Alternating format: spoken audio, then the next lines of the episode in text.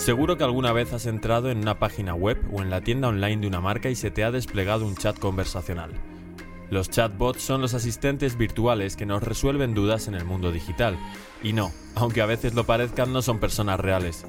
Los chatbots o bots conversacionales son softwares de inteligencia artificial capaz de simular una conversación con una persona y, por lo general, se utilizan para llevar a cabo funciones de atención al cliente. Pero, ¿sabías que en recursos humanos también se utilizan?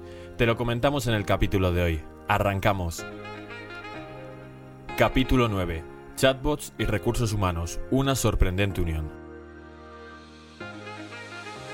Las posibilidades de los chatbots en recursos humanos son enormes. De hecho, son capaces de cubrir todo el ciclo de vida del empleado, desde la selección de personal para captación y filtro de candidatos, en el proceso de onboarding como asistente cuando el empleado aún anda algo perdido, y, a posteriori, para casos de uso más concretos, aplicaciones específicas como reserva de salas, petición de vacaciones, como orientación dentro de los edificios, para recordar normas internas sobre lo que el empleado está haciendo o para alertar de riesgos laborales. E incluso para avisarnos de que es necesaria una pausa si detectara que llevamos demasiado tiempo teletrabajando. ¿Qué? ¿No tenías ni idea? ¿No? Vamos a ir paso por paso, comenzando por una de las aplicaciones de los chatbots más utilizada, el Talent Acquisition.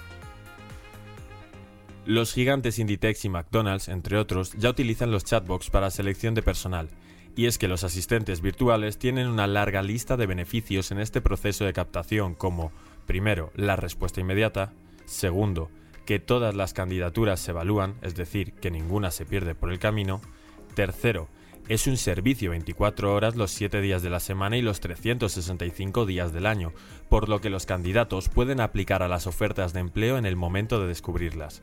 Cuarto, además ofrecen un feedback continuo al candidato. Quinto, son multidispositivo, móvil, tablet, ordenador e incluso Smart TV. Sexto, tienen una cobertura geográfica completa. Séptimo, la conversación se adapta a cada perfil. Octavo, multidiomas. Los chatbots en el proceso de captación de candidatos realizan una serie de acciones que podríamos dividir en tres bloques. Para empezar, realiza las primeras entrevistas con los candidatos y lleva a cabo las evaluaciones correspondientes a través de la evaluación por competencias y la evaluación de personalidad. El segundo bloque es la gestión de candidatos en la propia plataforma. Hace una evaluación automática, trabaja solo con los candidatos estrella y posteriormente los cita automáticamente a través de la plataforma.